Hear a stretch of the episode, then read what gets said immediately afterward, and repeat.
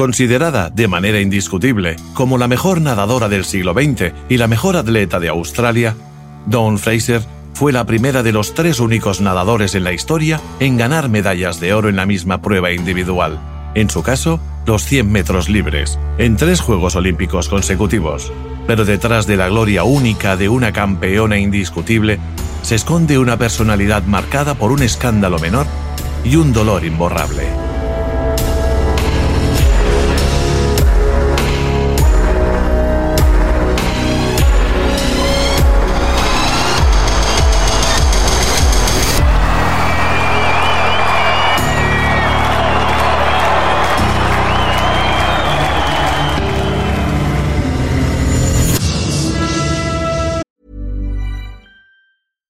Hiring for your small business? If you're not looking for professionals on LinkedIn, you're looking in the wrong place. That's like looking for your car keys in a fish tank.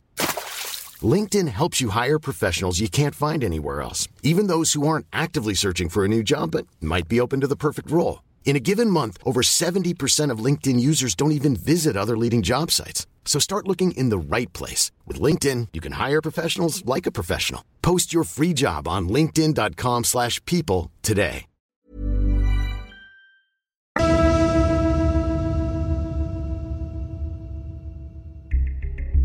Saludos y bienvenidos a las historias olímpicas esenciales. 10 capítulos con algunas de las historias más grandes de los Juegos Olímpicos. Esperamos que disfrutéis de cada episodio y que no olvidéis suscribiros y visitar nuestra plataforma de podcasts donde podréis disfrutar de todos los capítulos. La llamaban abuelita. Dawn Fraser fingía estar ofendida, pero en el fondo se reía de la insolencia de sus compañeras de equipo veía en ese apodo afecto en lugar de falta de respeto.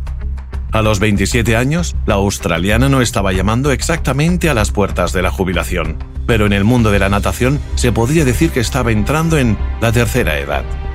La que en su momento había sido un fenómeno de precocidad, ahora estaba asombrando al mundo con su longevidad en la cima.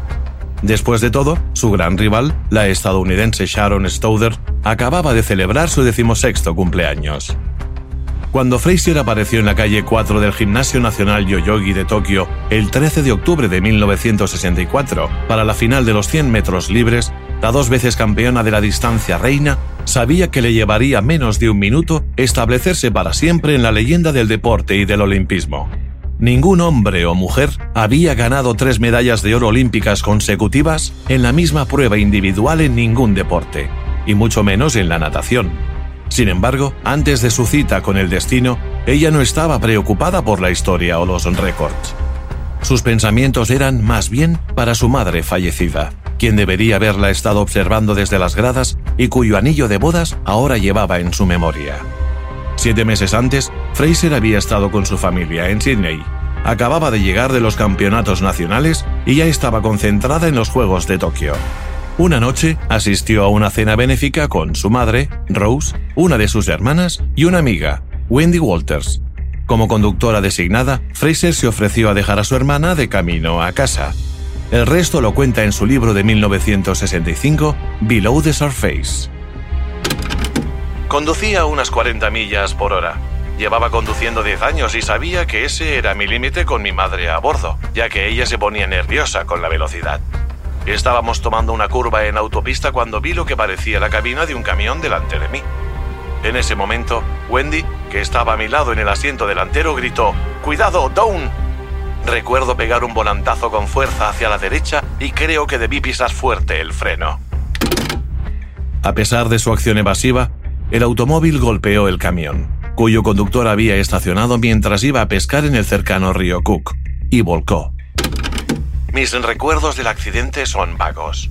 Un primer plano gigantesco de la cabina con nuestros faros delanteros, un chirrido agudo de neumáticos sobre el asfalto y un choque terrible.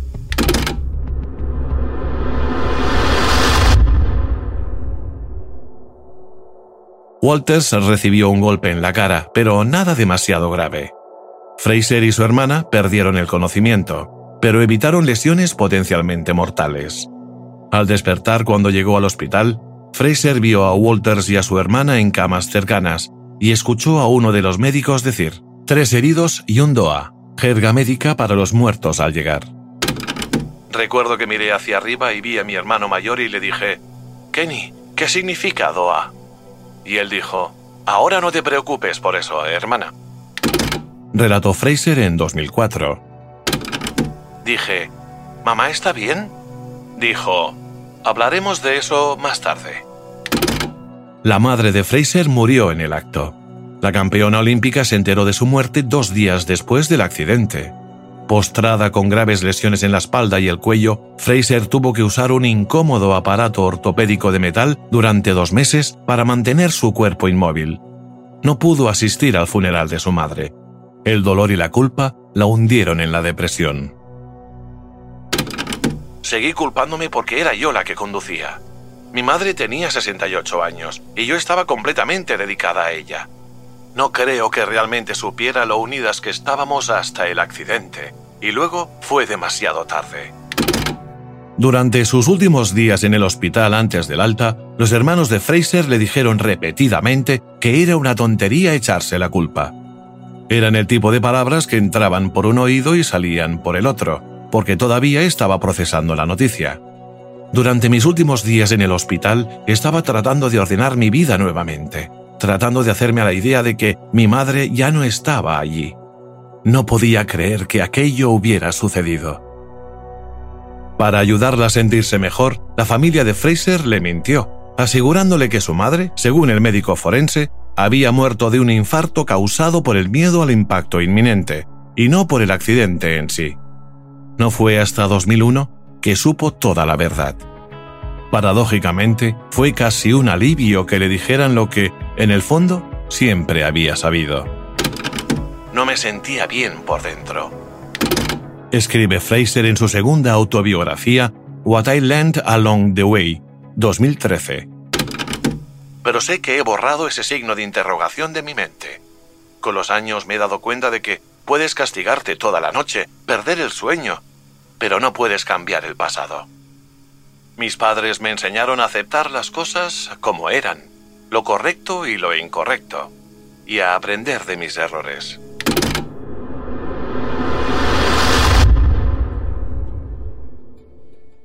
Aquella no fue la primera tragedia que sufrió Fraser.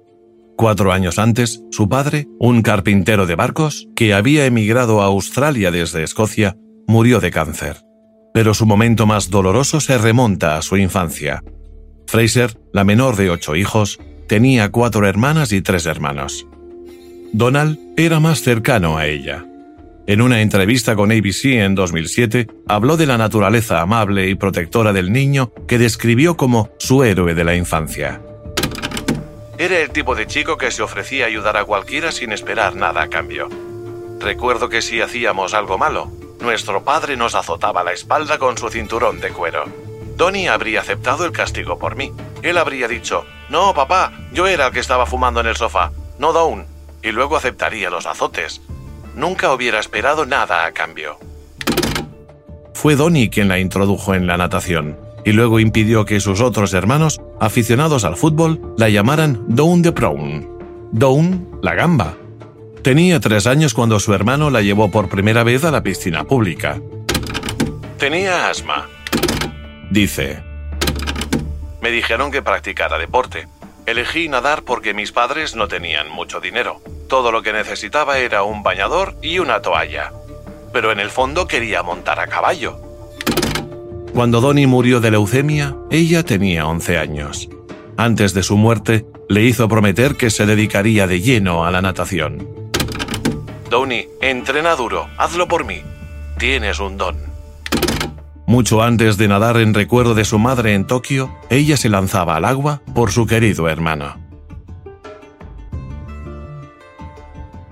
Fraser se crió en una vieja casa adosada frente a una mina de carbón abandonada en Balmain, que más tarde describiría como un suburbio sombrío y cansado frente a los muelles de Sydney. Fue allí donde Harry Gallagher vio a Fraser, de 13 años, mientras nadaba en las pozas de marea locales. Gallagher sería una parte intrínseca del éxito de Fraser, el entrenador al que le debería casi todo. Convencido del potencial de esta adolescente decidida, motivada pero destructiva, soportó sus estados de ánimo y se ofreció a entrenarla gratis.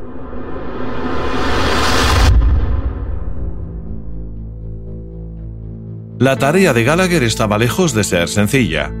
Este prodigio de la piscina no solo era alérgica al cloro, sino también era una persona temeraria, vulgar y testaruda que desafiaba al mundo. La despreocupada Fraser era, por buscar una expresión, algo así como un larriquín, el término popular australiano para un joven bullicioso, ruidoso, pero de buen corazón. Según ella misma reconoce, probablemente se habría descarriado por completo si no hubiese sido por la natación. Yo era una delincuente en potencia, admitió Fraser. Robé bicicletas, rompí ventanas e hice novillos, hasta que dejé de ir por completo al colegio cuando cumplí 14 años. Con ojos azules y cabello corto y negro, era un ferviente marimacho que escupía y decía palabrotas como un estibador trepaba vallas como un gato escaldado, fumaba cigarrillos, bebía cerveza como agua y mandaba a los chicos. La relación de Fraser con Harry Gallagher también fue complicada. Constantemente grosera con el entrenador empeñado en nutrir y moldear su talento, la Bocazas también se negó a entrenar con las otras chicas de su grupo. No voy a entrenar en la misma calle que esas perras engreídas, le dijo. Pero Gallagher tenía el enfoque perfecto para trabajar con Fraser. Si bien creía en una disciplina estricta, también era la única persona capaz de domar su temperamento feroz y ganarse su confianza, mientras la dejaba ser fiel a sí misma. Él te entendía como persona. No trató de cambiar nada, pero me hizo más fuerte en el agua. Nunca cambió mi estilo. Dijo Fraser más tarde. Gallagher tiene ahora 96 años y Fraser 83 todavía hablan al menos una vez a la semana, y ella todavía se refiere a él como señor Gallagher. Dawn era un horror, admitió una vez. Ella me dijo que yo era un vago, que me cayera muerto, que me largara y me perdiera. No iba a hacer lo que yo quería que hiciera. Tenía una hostilidad salvaje, me recordaba una yegua salvaje en las colinas a la que le has puesto la correa más suelta para mantenerla bajo control. Ella quería hacerlo todo a su manera. Si tenías que guiarla, tenía que ser de una manera muy sutil, para que no entendiera que estaba siendo manipulada. Gallagher dijo que solía decirle a su alumna, ¿Sabes, Dawn? Ninguna chica ha hecho esto antes, y no creo que tú tampoco puedas hacerlo aunque quién sabe. Y ella respondería, ¿Qué diablos quieres decir? Por supuesto que puedo hacerlo. Y lo hacía. Las nueve yardas completas, más otras 101. El progreso de Fraser se vio amenazado por una prohibición de competir durante 18 meses cuando era adolescente. Tenía 14 años y competía en un encuentro navideño en el que superó a sus oponentes y ganó un premio en efectivo. Se trataba de mera calderilla, no de un importante premio en metálico, pero, no obstante, era una infracción de las rígidas reglas que rigen el deporte amateur, por lo que estuvo apartada durante un año y medio. Puede que hubiera pasado desapercibido si no hubiera sido por su apretada victoria posterior sobre la aclamada y prometedora Lorraine Crabb en los campeonatos de los suburbios occidentales de 1951. El entrenador de Crabb presentó una queja y Fraser aceptó el castigo. Castigada por su éxito, podría haber tirado la toalla si no fuera por Gallagher. Continuó su formación después de dejar la escuela para trabajar en una fábrica de ropa. Cuando a Gallagher le ofrecieron un trabajo en Adelaida en 1955, le pidió a Fraser, ahora de 18 años, que diera un salto de fe y se uniera a él allí. Su padre estaba en contra, pero finalmente cedió. Fue la decisión correcta. En Adelaida, Fraser encontró el equilibrio perfecto entre entrenar, trabajar en unos grandes almacenes y disfrutar del campo los fines de semana. Se concentró enormemente y ese verano ganó todas las pruebas de estilo libre de los campeonatos del sur de Australia. 200 metros, 200 metros, 400 metros y 800 metros. Su arduo trabajo había valido la pena, todo porque su visionario entrenador había mirado más allá. Lo que él vio en el horizonte fue algo más que encuentros regionales, sino los Juegos Olímpicos de 1956, en su tierra natal, en Melbourne. El 21 de febrero de ese mismo año, nueve meses antes de los Juegos de Verano, Fraser hizo su entrada en el escenario mundial. En Sydney, durante el Campeonato de Australia, dominó los 100 metros libres para vencer a Crabb la otra gran esperanza de la natación australiana y un año mayor que ella. Al ganar en 1.0405, Fraser había batido el récord mundial de Willie Denouden, establecido casi 20 años antes. Hablando con la prensa, sin embargo, Fraser casi parecía decepcionada. Creo que puedo hacerlo mucho mejor que eso, dijo en lo que pareció un momento de lucidez en lugar de un destello de arrogancia. Con Australia, una nación con una rica historia acuática, atravesando un periodo de transición a mediados de la década de 1950, Fraser y Crabb llegaron en el momento ideal para volver a poner a su país en el mapa, justo cuando todas las miradas estaban a punto de depositarse en Melbourne. Resultó que 1956 sería el año más loco en la historia de los 100 metros libres femeninos. Intocable durante dos décadas, el récord mundial caería nada menos que en siete ocasiones en el transcurso de diez meses. El récord de Fraser de Sydney solo duraría diez días antes de ser superado por Coqui Gastelars. La nadadora neerlandesa, como Fraser, volvió a hacerlo en abril. Luego, en agosto, Fraser retomó la iniciativa. Esta vez el récord duró dos meses. Para cuando llegaron los Juegos Olímpicos de Melbourne, la bluesmarquista era Crabb, que acababa de cumplir 18 años. Este trío de adolescentes prendió fuego a la disciplina. Pero la batalla real a tres bandas pronto se transformó en un duelo nacional, tras el boicot a los Juegos por parte de los Países Bajos por la invasión soviética de Hungría, lo que privó a Gastelars de la oportunidad de competir en Australia.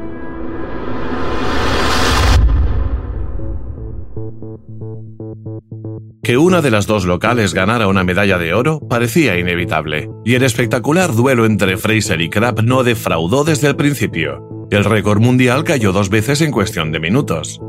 El día antes de la final, una nerviosa Fraser se fue a la cama temprano, pero luchó para conciliar el sueño.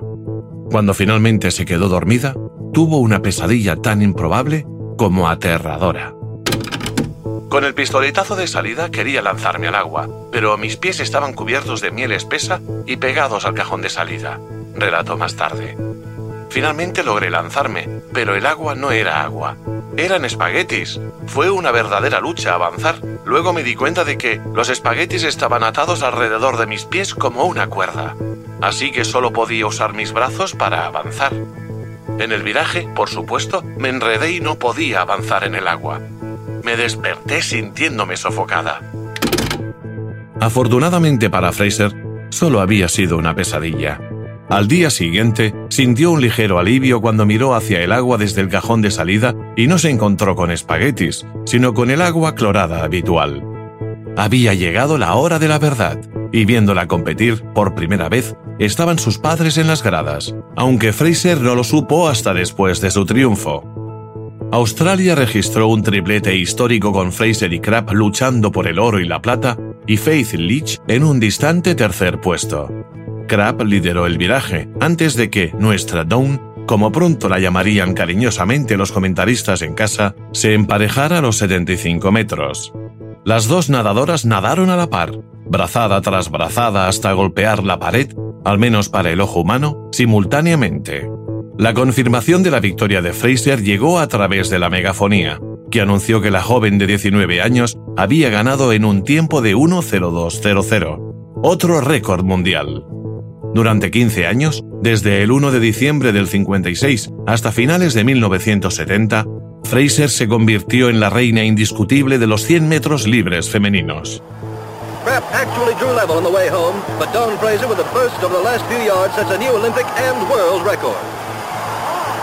Lorraine Craft was second, Faith Leach third. Australia, one, two, and three. Australia's other crop of golden girls in the pool. Medallista de plata en los 400 metros libres, detrás de Crabb, y pieza vital en el intocable equipo australiano de relevos 4 por 100 metros, la niña de Balmain se convirtió en un tesoro nacional.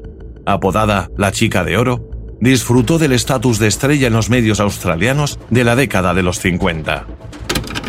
Después de los Juegos Olímpicos de Melbourne, me pusieron en un pedestal y me resultó muy incómodo estar a la vista del público. Comienza Fraser en el capítulo 7 de What I Learned Along the Way. Me había convertido en una cara conocida de la noche a la mañana y tuve que hacer frente a la atención lo mejor que pude. Tres años después, en el Campeonato Nacional, Fraser se recuperó de un ataque de hepatitis y una pérdida de 6 kilos de peso para batir cuatro récords mundiales en dos días, incluido uno en la mariposa, donde Gallagher le había sugerido que se apuntara por una intuición. Acaban de ver la mejor actuación de cualquier mujer atleta en cualquier deporte que el mundo haya conocido hasta ahora. Dijo el presidente de la Unión Australiana de Natación a la multitud. Fraser estaba en el camino correcto hacia el estrellato.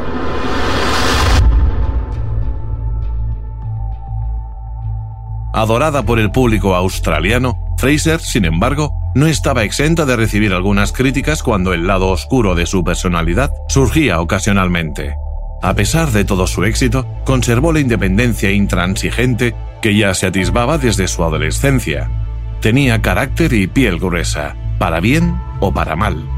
Su renuencia a doblegarse ante cualquier forma de autoridad se manifestó durante los Juegos Olímpicos de Roma en 1960, donde celebró otra medalla de oro de 100 metros libres hasta bien entrada la madrugada, olvidándose de sus obligaciones en las eliminatorias 4 por 100 estilos, donde había sido seleccionada para nadar la mariposa. Los entrenadores querían que me fuera a la cama a las nueve y media, pero yo tenía 23 años y ya no era una niña, sino una adulta capaz de tomar mis propias decisiones. Tenía la edad suficiente para saber a qué hora debía acostarme. Dijo más tarde.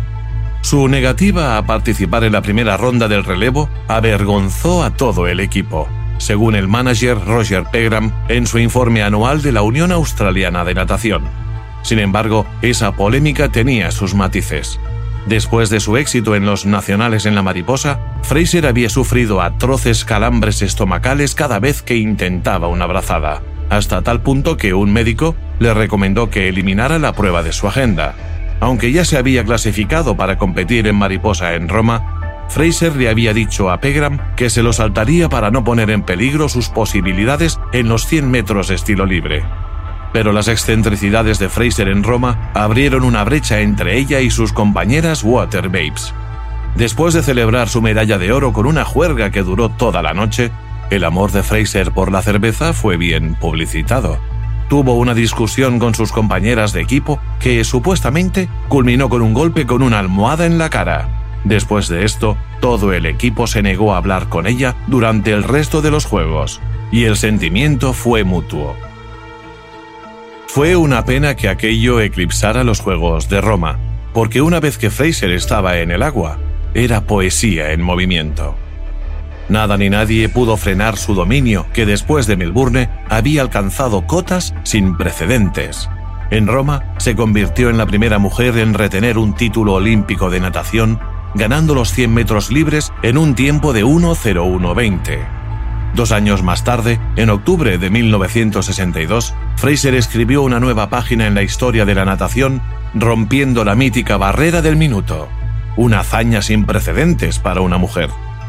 Fraser regresó a casa para recibir una bienvenida de héroe nacional, e incluso fue invitada por la reina Isabel II a almorzar en el yate real, Britannia. El 29 de febrero de 1964, Fraser batió el récord mundial por undécima y última vez, con un crono de 58.90. Pero solo 10 días después de establecer un tiempo histórico que no se mejoraría hasta 8 años después de su jubilación, la tragedia la golpeó una vez más. El dolor por las pérdidas tanto de su hermano como de su padre por enfermedades terminales fue reemplazado por la culpa y la ira que Fraser sintió cuando su madre murió en un accidente automovilístico que, a sus ojos, había causado. Sus padres no pudieron hacer el viaje a Roma en 1960 porque estaba demasiado lejos y era demasiado caro para que una familia modesta de clase trabajadora pudiera costeárselo. Después de la muerte de su padre, se había prometido a sí misma que llevaría a su madre a Tokio. Comenzó a ahorrar durante muchos meses, y la buena gente de Balmain también comenzó a realizar rifas para recaudar dinero para pagar el pasaje aéreo, el alojamiento, la comida y los gastos de viaje de su madre. Ese dinero se destinó a la caridad después de la muerte de mi madre, dijo más tarde. Pero para la propia Fraser, los Juegos de Tokio corrían el riesgo de volverse insignificantes, incluso absurdos, ante el dolor, la pérdida y el sufrimiento que sentía.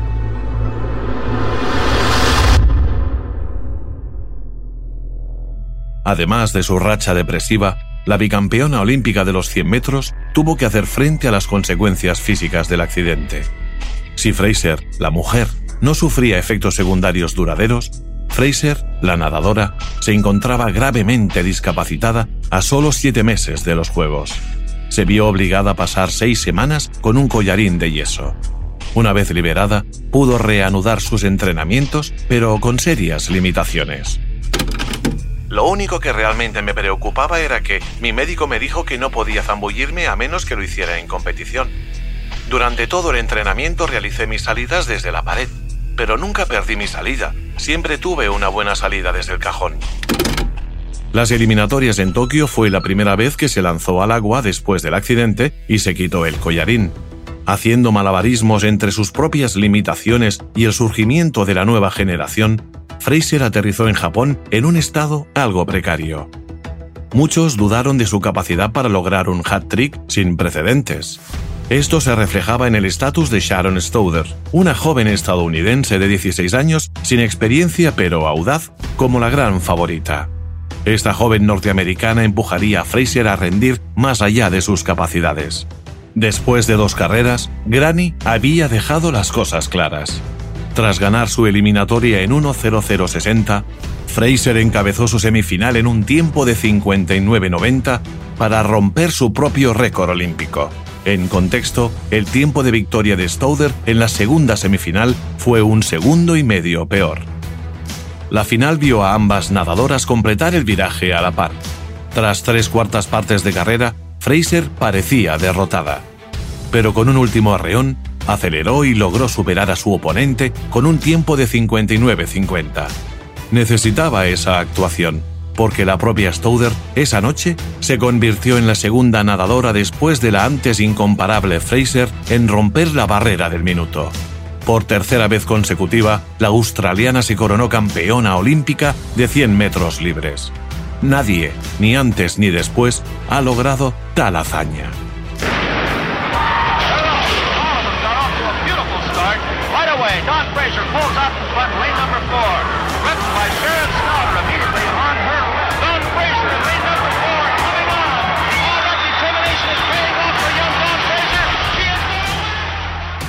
Esta tercera coronación fue la más hermosa, sobre todo por su aflicción y la preparación truncada de Fraser, a lo que se podría agregar un virus que contrajo al llegar a Japón. Eso sin siquiera tener en cuenta la feroz competencia de Stouder que la empujó hasta el final. Al salir de la piscina, la habitual sonrisa radiante de Fraser estuvo acompañada de lágrimas. Ahora puedo alejarme con calma, espetó con un cansancio teñido de cierto alivio. En cuatro años probablemente ya no estaré aquí. Le entregaré el testigo a esta pequeña, Stouder. Un día nadará en 58-50.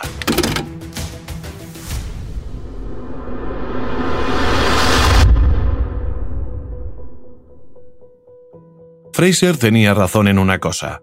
En cuatro años no competiría en los Juegos Olímpicos del 68 en Ciudad de México, no por razones deportivas, sino por faltar a las autoridades australianas. Otra vez. Si Tokio había confirmado su estatus irrevocable como leyenda de la natación, también vio como el conflicto permanente de Fraser con el poder alcanzaba nuevas cotas, hasta llegar a la inevitable ruptura. Hubo una atmósfera tensa desde el principio en Japón. Cuando a Fraser y a sus compañeras del equipo de natación les pidieron específicamente que no asistieran a la ceremonia de apertura, ya que debían competir al día siguiente.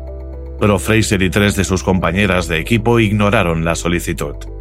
La doble campeona, ataviada con un par de grandes gafas de sol, desfiló en la primera fila de la delegación australiana, restregándole su desafío en pleno rostro al Comité Olímpico Australiano.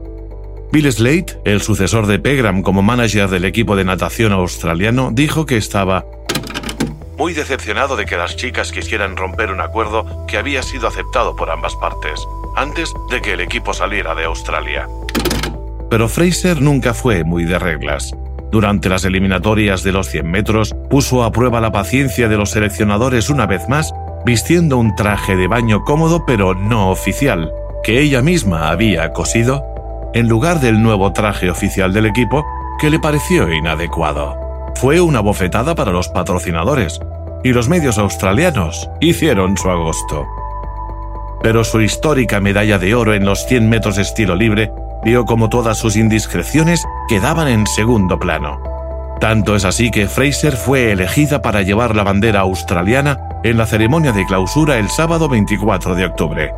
Mientras tanto, la joven de 27 años se soltó el pelo, disfrutó de unas cervezas y aprovechó al máximo su estancia en Tokio haciendo turismo. Luego vino el escándalo por el que sería recordada para siempre. Fue la noche anterior a la ceremonia. Australia acababa de asegurarse su última medalla, un bronce en hockey sobre hierba.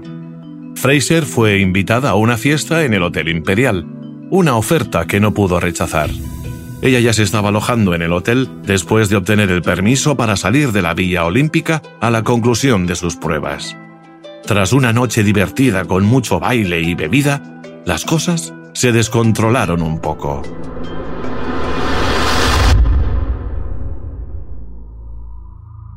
Cuando la fiesta terminaba alrededor de las 2.30 de la madrugada, apenas 12 horas antes del comienzo de la ceremonia de clausura, Fraser realizó una expedición nocturna con Desmond Piper, uno de los jugadores de hockey ganadores de la medalla de bronce, y Charlie Morris, el médico de la delegación australiana. ¿Y por qué no? Era viernes. La noche todavía era joven, y cuando eres Don Fraser, no puedes evitar dejar salir un poco del Larry King que llevas dentro. Su misión, respetar la tradición milenaria, aunque ligeramente vulgar, de encontrar una bandera olímpica para robarla y llevártela de recuerdo. Después de caminar durante mucho tiempo, nos encontramos en medio de un gran flamear de banderas frente a un gran edificio. Los mástiles de las banderas brotaban como signos de exclamación a nuestro alrededor. Elegimos un gran estandarte olímpico con los cinco círculos. Relata en Below the Surface. Al contrario de una leyenda tenaz, de esta historia todavía se habla más de medio siglo después y es casi imposible desenredar la verdad de lo falso. No fue Fraser sino Piper quien llevó a cabo la captura ilegal. Al final resultó ser un doble crimen. Pusimos a Tess Piper sobre nuestros hombros. Tanto Doc como yo lo subimos allí y él bajó la cuerda y cogió dos banderas. Enseguida empezaron a sonar silbatos por todas partes. La policía nos había visto habíamos sido descubiertos y empezaron a perseguirnos. Si todo el episodio parecía algo digno de unos adolescentes algo revoltosos, pronto se salió de control y, como siempre con Fraser, las repercusiones fueron más graves de lo que podrían haber sido, pues las banderas enrobadas por la triple campeona y sus dos acólitos estaban ubicadas en la explanada del Palacio Imperial. Así pues, fue justo debajo de las narices del dormido emperador Hirohito que se desarrolló este extraño atraco.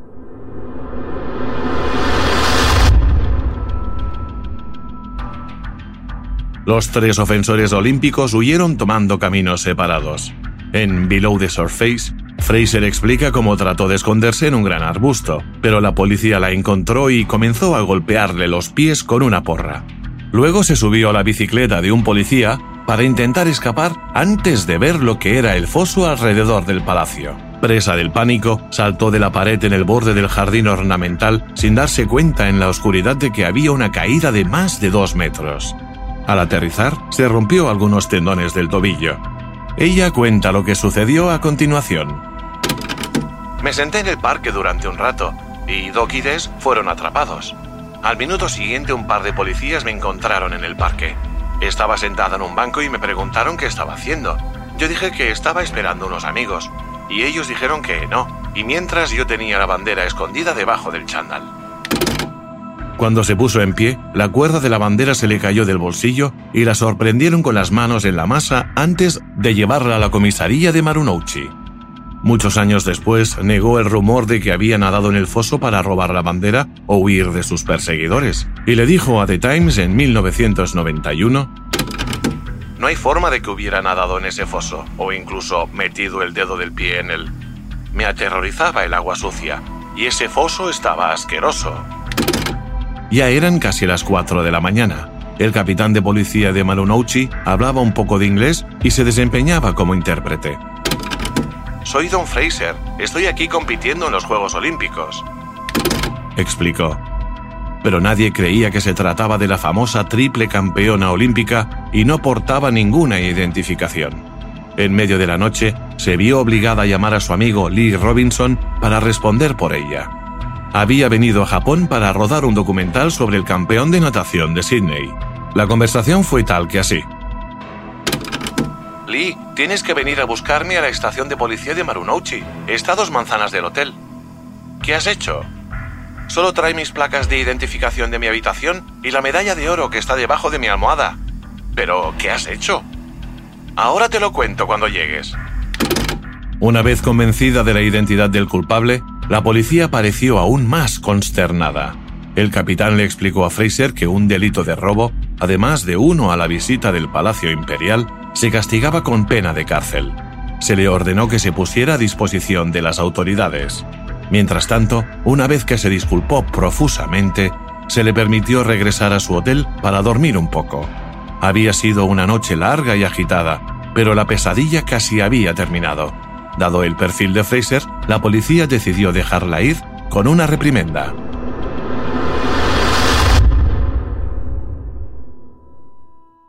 Después de unas horas de sueño, Fraser se estaba preparando para partir hacia el Estadio Olímpico. Ella estaba en su habitación con Robinson y Morris, que le vendaba el tobillo lesionado, cuando alguien llamó a la puerta. Ella relató lo que sucedió a ABC en el documental de 2007, Don Fraser Still Kicking. Lee se levantó y abrió la puerta. Era el teniente de policía. Lo miré y pensé, ¿qué he hecho ahora? Entró con un par de policías más que traían una gran caja de flores, él la puso en la cama y dijo, Abre, abre, en su japonés australiano roto. Yo abrí la caja que estaba llena de hermosas flores y debajo estaba la bandera. Una nota adjunta decía, Felicitaciones de la policía. Según la leyenda, una vez informado Hirohito del caso, al emperador le hizo tanta gracia que solicitó expresamente que se le entregara la bandera olímpica a Fraser como regalo. Durante la ceremonia de clausura, Fraser lideró el equipo australiano como si nada hubiera pasado, aunque aquellos con un ojo agudo se habrían preguntado por qué la nadadora cojeaba y hacía muecas de dolor a cada paso. El caso terminó en todos los periódicos y, a pesar de la ausencia de ramificaciones legales o incluso diplomáticas, las autoridades australianas montarían un gran escándalo al respecto, tal como hicieron con la falta cometida anteriormente. El 2 de mayo de 1965, cuatro nadadoras olímpicas recibieron suspensiones sin precedentes por su gravedad. The expulsion of four leading swimmers by the Australian Swimming Union shocks the sporting world. But more particularly, the severity of the 10-year suspension given to Dawn Fraser causes hostile comment in all sections of the community. Linda McGill fue excluida de todas las competiciones durante cuatro años. Nanette Duncan y Marlene Damon durante tres. A los 19, 17 y 15 años, respectivamente, se tomaron mal la noticia, y Duncan rompió a llorar en la televisión australiana. Su crimen haber seguido los pasos de Fraser asistiendo a la ceremonia de apertura en contra del acuerdo. As she has done at previous games, Dawn marched in the Tokyo parade, but this time against orders. En cuanto a Fraser, fue suspendida durante una década. Also against orders, she wore her own swimsuit, claiming that the team costume did not fit. The march obviously didn't affect her swimming, as she became the first person, man or woman, ever to win the same title at three successive Olympics. La duración de la sanción reflejó su negativa a llevar la equipación oficial del equipo y, sobre todo, al robo de la bandera. Todo ello a pesar de que la carta que le notificaba la sanción no contenía una sola mención al episodio del Palacio Imperial. Fraser aceptó el castigo, pero afirmó que la habían señalado por sus antecedentes y sus antiguos roces con las autoridades. Muchos años después, Fraser le dijo a ABC que la bandera fue comprada en una subasta benéfica por 75 mil dólares, aunque luego le fue devuelta a la hija de Fraser, alegando que le había costado a su madre su carrera deportiva.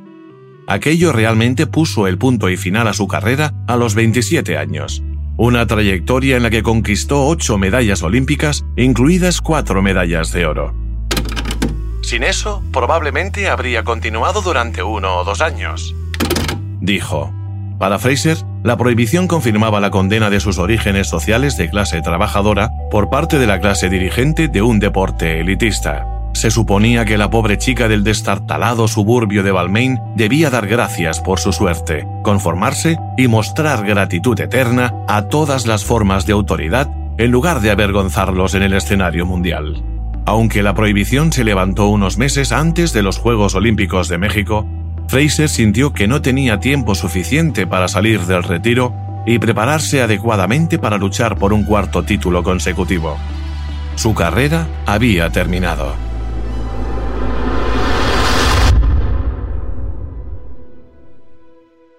En el momento del juicio, Fraser estaba disfrutando de su luna de miel con su nuevo esposo, Gary Ware, a quien había conocido poco antes de los Juegos Olímpicos de Tokio. Con él tendría una hija, a quien la llamó Dawn Lorraine en homenaje a su antigua rival de la infancia, Lorraine Crabb, a quien siempre se mantuvo muy unida. La pareja se divorciaría cuatro años después. Ware, un corredor de apuestas de Townsville, adicto al juego y con una vena violenta, regresó borracho una noche y trató de estrangularla. Ella agarró un cuchillo y le advirtió. Si no te vas ahora, te mataré. Iré a la cárcel si es necesario.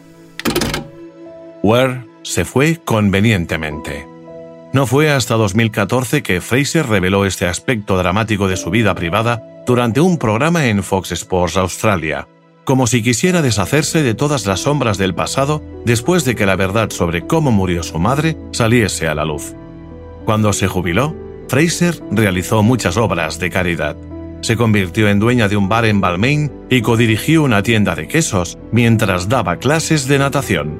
Una mujer con mil vidas y caras, Fraser también ingresó en política en los años 80 para convertirse en miembro electo del Parlamento de Nueva Gales del Sur declararía públicamente su bisexualidad en los años 70.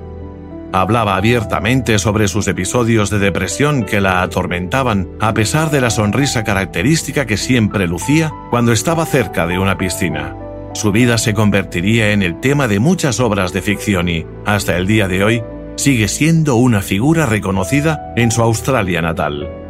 Fraser ha expresado abiertamente su oposición a la inmigración en los últimos años y ha expresado su interés en unirse al partido de extrema derecha One Nation.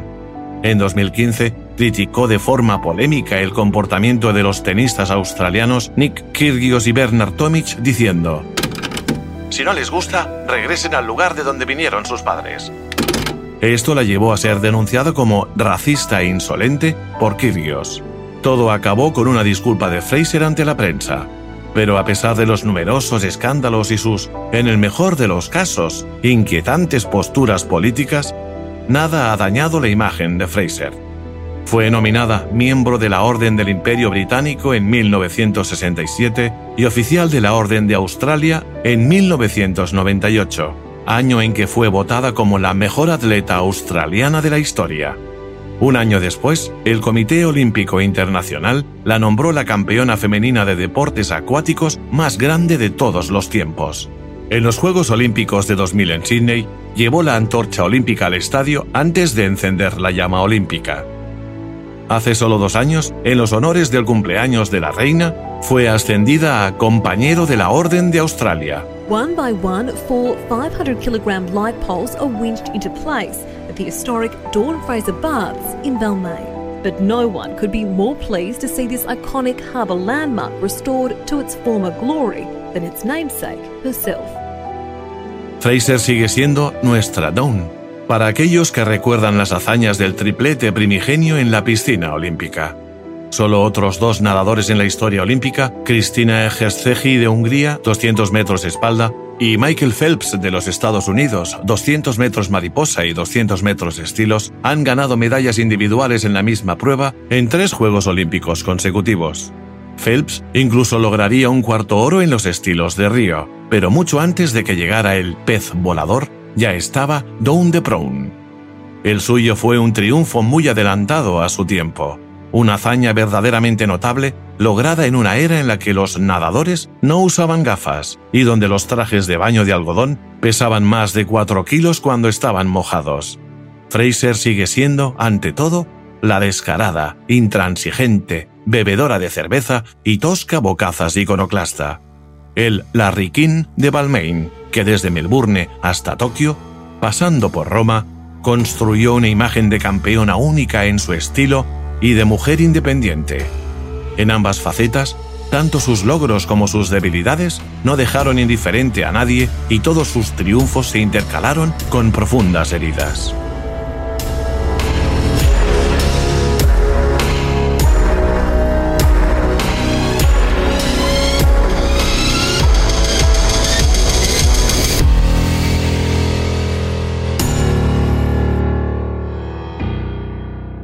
Las historias olímpicas esenciales están escritas por Laurent Bergne y traducidas por Davinia Zapata, narradas por Xavi Parellada, editadas por Gilles Babulac y producidas por Bababam.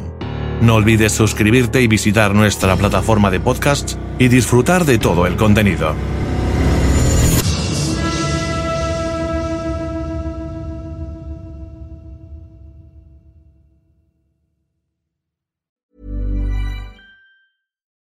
We're on a budget, we still deserve nice things. Quince is a place to scoop up stunning high-end goods for 50 to 80% less than similar brands.